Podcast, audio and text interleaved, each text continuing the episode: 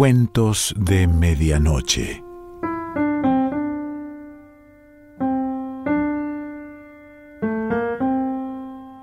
El cuento de hoy se titula La herida de Roy y pertenece a James Baldwin.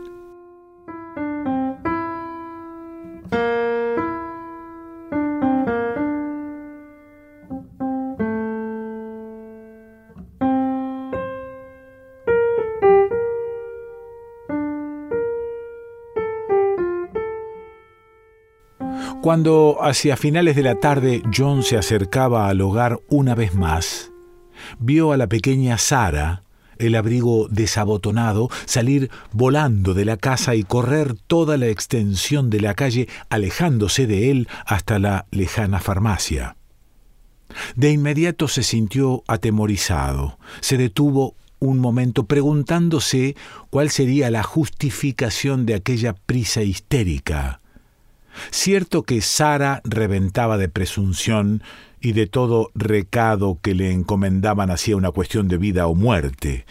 No obstante, la habían enviado a un mandado y con tanto apresuramiento que la madre no tuvo tiempo de hacerla abotonarse el abrigo. Entonces sintió cautela. Si en verdad había sucedido algo, Allá arriba las cosas estarían de lo más desagradables y no quería enfrentarse a ellas. O tal vez la cuestión era simplemente que su madre tenía dolor de cabeza y había enviado a Sara a la tienda por aspirinas. Pero de ser cierto esto, le significaba tener que preparar la comida, cuidar de los niños y estar bajo la vigilancia del padre toda la interminable velada, y comenzó a caminar con eh, la mayor lentitud. Algunos muchachos estaban en la escalera de entrada. Lo observaron mientras se aproximaba y procuró no mirarlos e imitar sus actitudes jactanciosas. Uno de ellos dijo, cuando John subía los bajos escalones de piedra y pasaba a la entrada, Ni te imaginás qué malherido quedó tu hermano hoy. Los miró con una especie de pavor, sin atreverse a pedir detalles. Observó que también ellos pudieran haber estado en una batalla, algo de perro apaleado en su apariencia insinuaba que los habían hecho huir. Entonces miró hacia abajo y descubrió sangre en el umbral y sangre salpicada por el piso de las baldosas en el vestíbulo. Miró de nuevo a los muchachos, que no habían dejado de observarlo, y se lanzó por las escaleras. La puerta se hallaba entreabierta, sin duda para el regreso de Sara.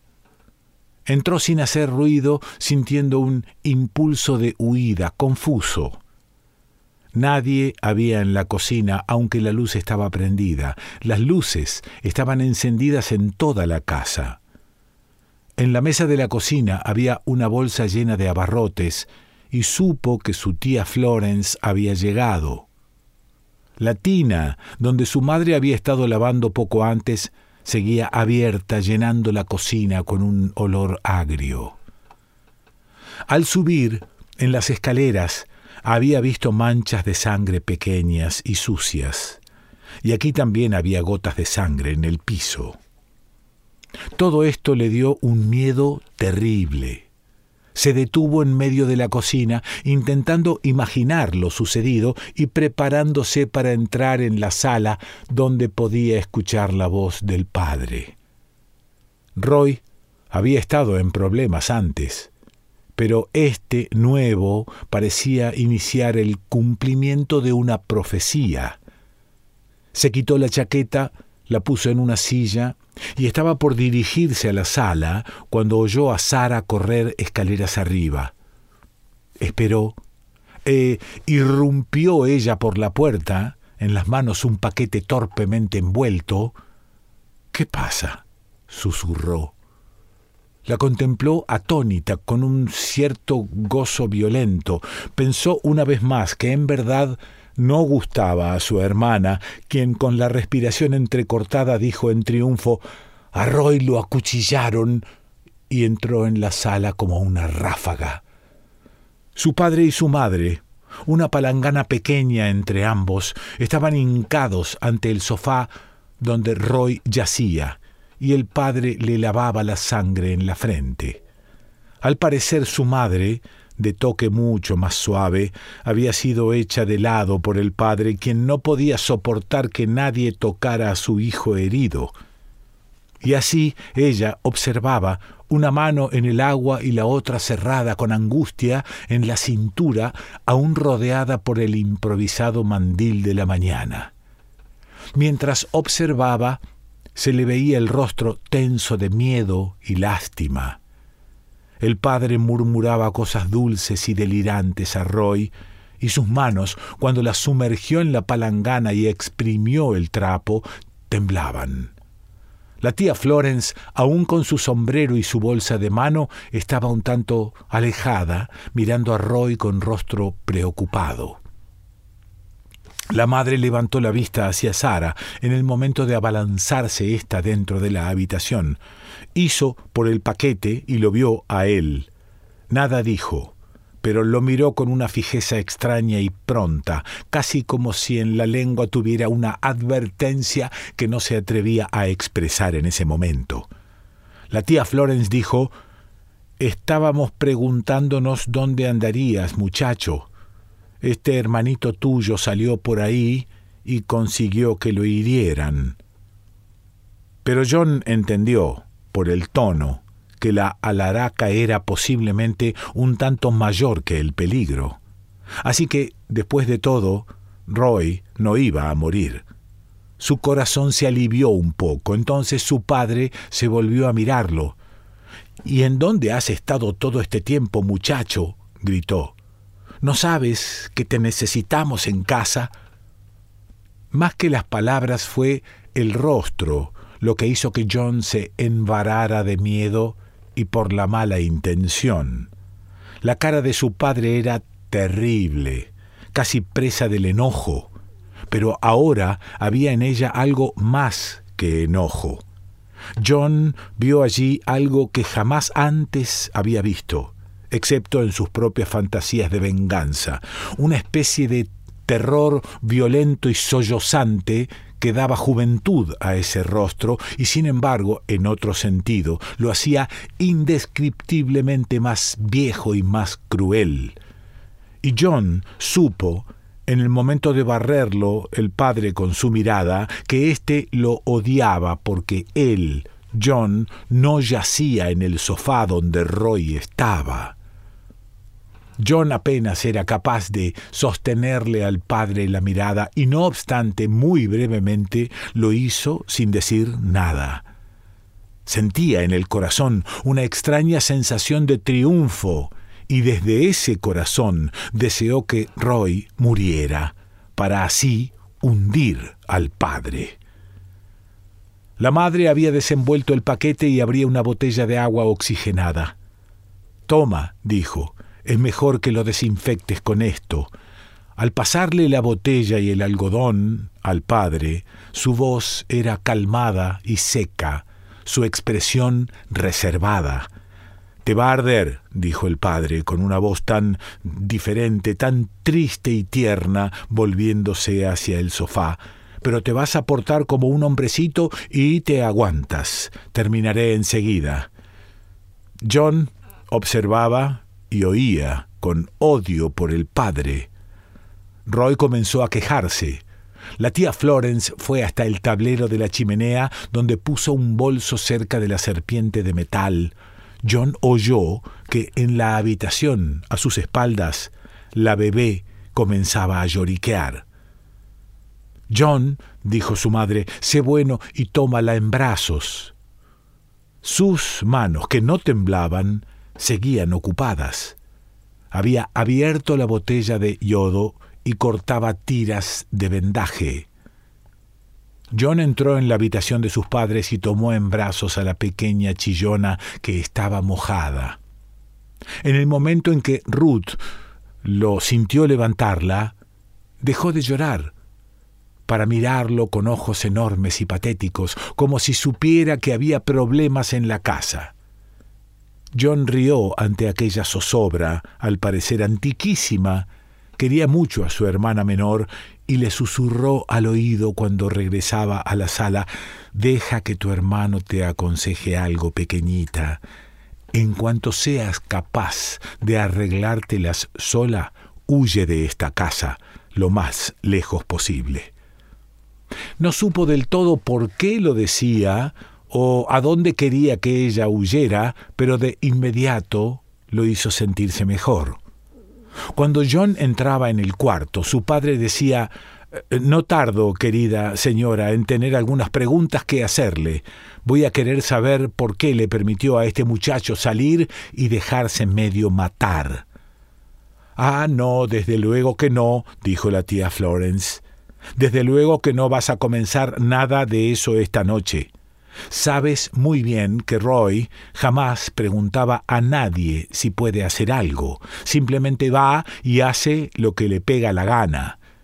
Elizabeth no puede ponerle una cadena y una bola de hierro. Esta casa la mantiene ocupada todo el tiempo y no es culpa suya si Roy tiene la cabeza tan dura como su padre. Al parecer tienes muchas cosas que decir, pero opino que por una vez bien podrías mantener las narices fuera de mis asuntos, dijo, pero sin mirarla. No tengo la culpa, dijo ella, de que nacieras tonto, hayas sido siempre tonto y jamás vayas a cambiar. Juro por Dios, Padre, que le agotarías la paciencia a Job. Ya te he dicho, dijo, sin cesar de ocuparse con el quejoso Roy y preparándose a cubrir la herida con yodo, que no quiero que vengas a mi casa y uses ese lenguaje arrastrado enfrente de mis niños.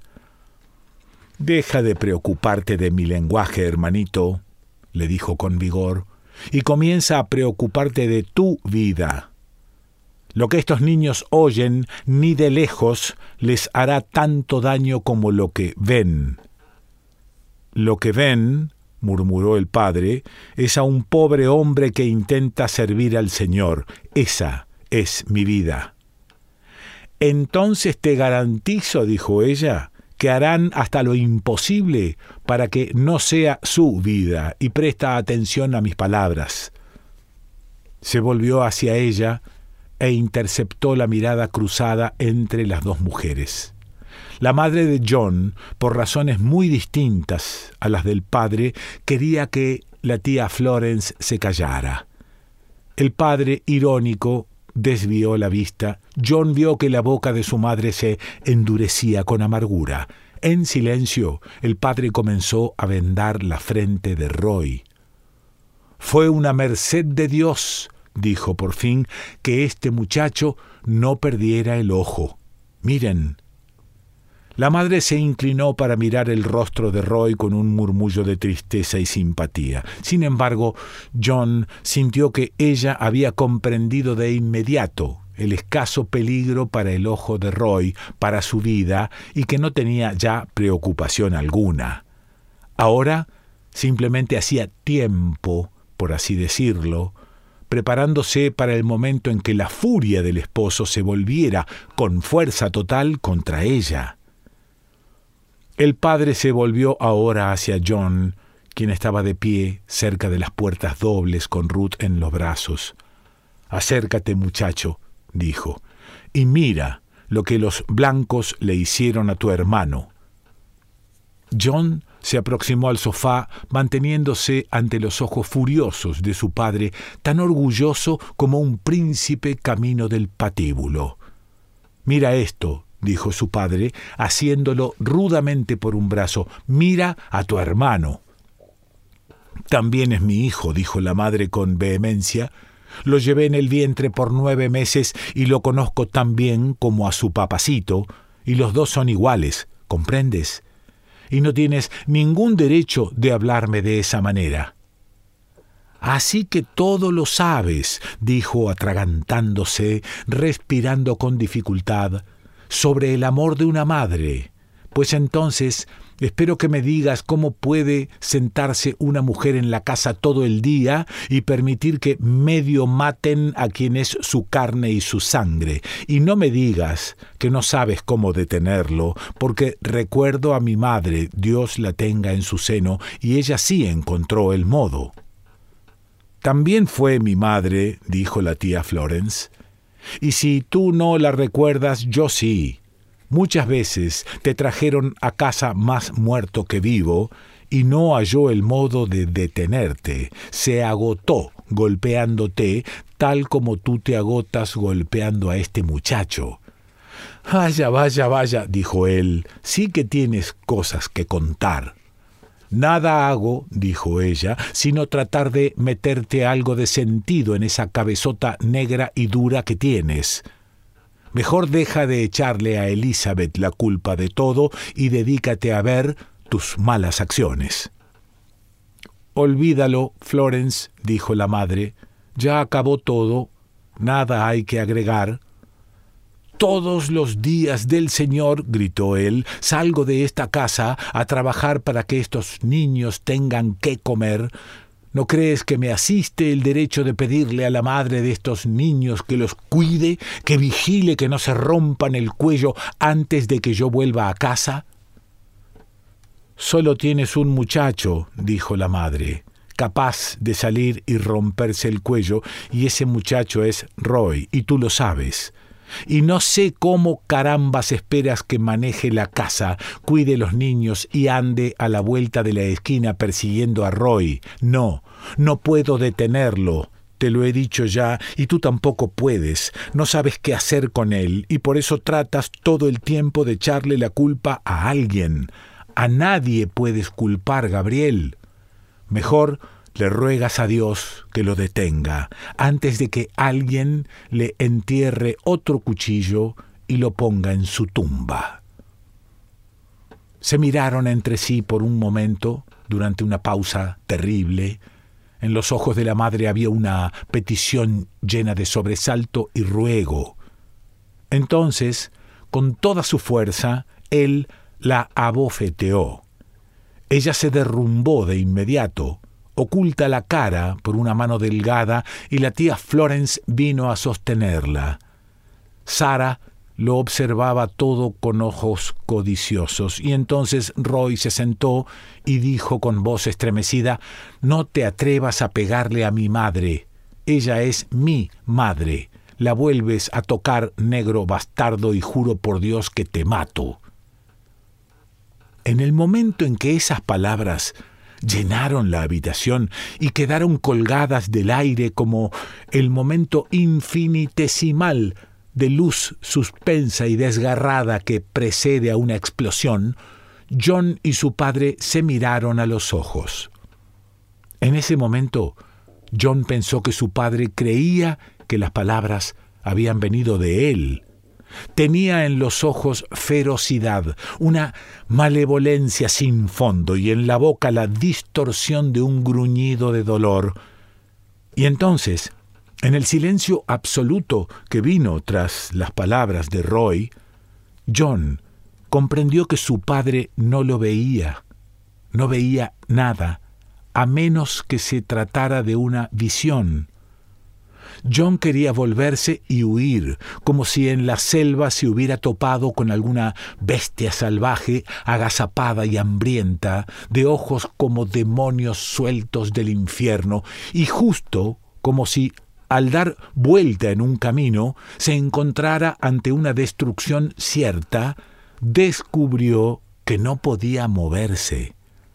Y entonces su padre le dio la espalda y miró a Roy. ¿Qué dijiste? preguntó. Dije, contestó Roy, que no toques a mi madre. Roy quedó callado, pero no bajó los ojos. Gabriel, dijo la madre, Gabriel, oremos. El padre tenía las manos en la cintura y se quitaba el cinturón. Había lágrimas en sus ojos. Gabriel exclamó la tía Florence, ¿no has hecho el tonto lo suficiente por una noche? Entonces el padre levantó el cinturón, que con un sonido silbante cayó sobre Roy, quien tembló y se recostó, la cara hacia la pared, pero sin llorar. Y el cinturón volvió a levantarse una y otra vez. El aire sonaba con los silbidos y con los golpes caídos sobre la carne de Roy. La pequeña Ruth comenzó a gritar. Señor, Señor, murmuraba el padre, Señor, Señor, levantó el cinturón una vez más, pero la tía Florence lo asió desde atrás y lo detuvo. La madre se precipitó hacia el sofá, tomó a Roy en sus brazos y lloró como John jamás había visto llorar a mujer o persona alguna. Roy rodeó con los brazos el cuello de la madre y se arrimó contra ella como si estuviera ahogado. La tía Florence y el padre estaban frente a frente. Así es, Dios mío, dijo la tía Florence, naciste violento y morirás siendo violento. Pero no hay necesidad de que quieras llevarte el mundo contigo. No puedes cambiar una sola cosa, Gabriel. Ya debieras saberlo.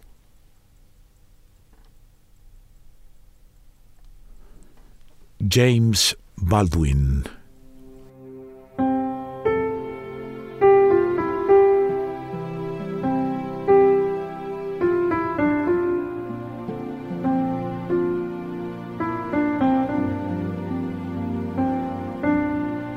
Cuentos de Medianoche.